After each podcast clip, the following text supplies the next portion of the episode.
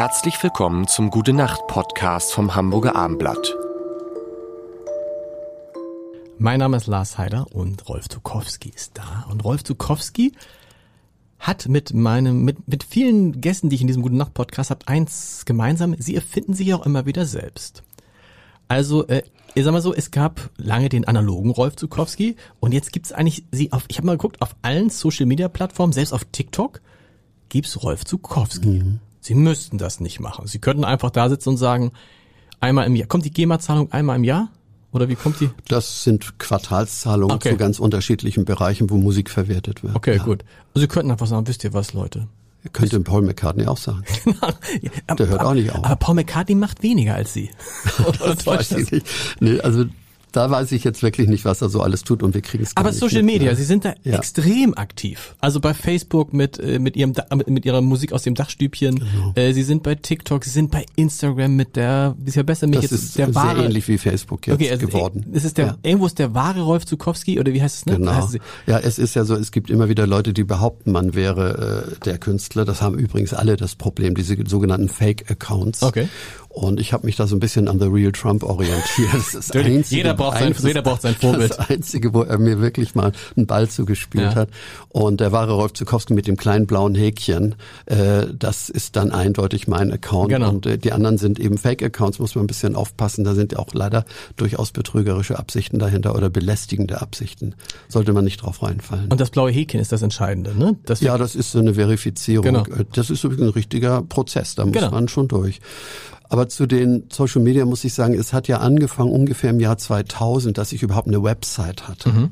Da haben wir die große äh, Elbtour gemacht, die äh, erste große Elbtour und haben gedacht, jetzt müssen wir irgendwie im Internet auch ein bisschen zeigen, dass wir unterwegs sind.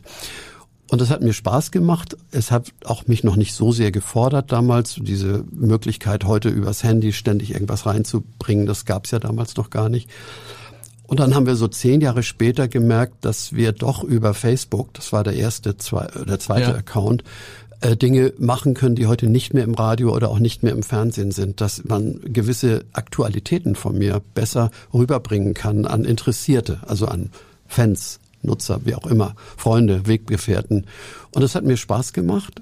Es gibt dann ja auch sehr, sehr direkte Rückmeldungen. Mhm. Zum Glück sind die meistens positiv und wenn sie kritisch sind, dann denkt man auch drüber nach, was, was hast du da falsch gemacht. Aber, das, okay. aber gibt es bei Ihnen kritische Rückmeldungen? Äh, selten, aber es kommt selten, schon vor. Es kommt schon vor, dass man irgendwas geäußert hat und dann sagen Menschen, Frauen und Männer, darüber denkt auch nochmal nach, ob das, ob das so okay. richtig ist. Aber einen richtigen Shitstorm in dem Sinne habe ich noch nicht erlebt. Also auch auf ein, auf, auf ein Lied von Ihnen, das irgendjemand, was hast du denn da gesungen? Und das ist ja irgendwie sexistisch, frauenfeindlich, irgendwie gibt's alles nicht, ne? Nein, äh, ich glaube, es gäbe Lieder, über die, über die man wirklich richtig diskutieren mhm. kann, weil sie nun mal alt sind und weil sie aus einem sehr bürgerlichen Leben herausgeschrieben ja. sind.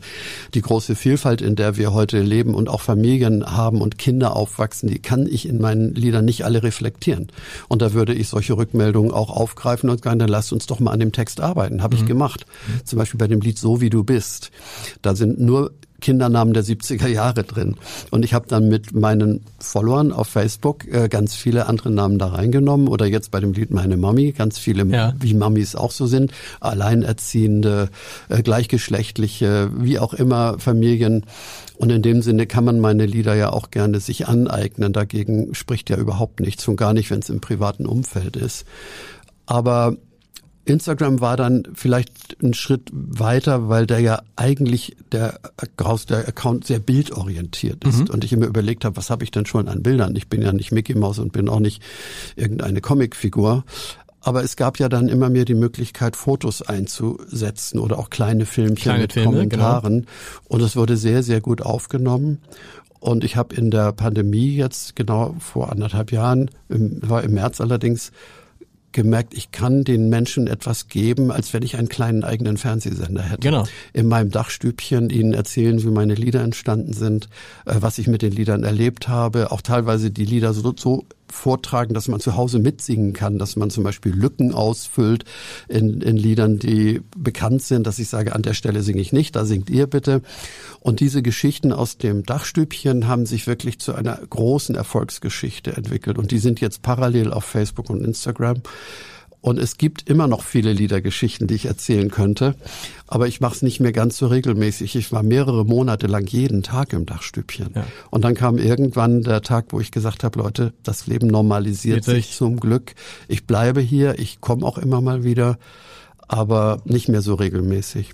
Und TikTok äh, wollte ich eigentlich überhaupt nicht machen, weil TikTok ist ja irgendwie so ein Kraut- und Rüben-Ding mit. Ist auch eher sowas mit Tanzen, ne? Also Sie sind ja, jetzt ja das Tänzer. war am Anfang so. Das ja. war am Anfang so. Heute sind es eigentlich oft sehr originelle Beiträge. Viel Karaoke so mäßig, ja, also mit Mitsingen. Viel Derbes und inzwischen ja. auch viel Politisches. Also ich bin bei TikTok nicht so ganz glücklich, wenn ich sehe, welche Bandbreite das bekommen okay. habe. Ich habe da so eine kleine Glocke. Ich habe ja nur eine Form auf TikTok, nämlich eine Streichholzschachtel, mhm. die ich aufschiebe. Da drin ist ein Bild, ein dreidimensionales kleines Bild, wie ein Bühnenbild von der Künstlerin Sarah Z. Gast.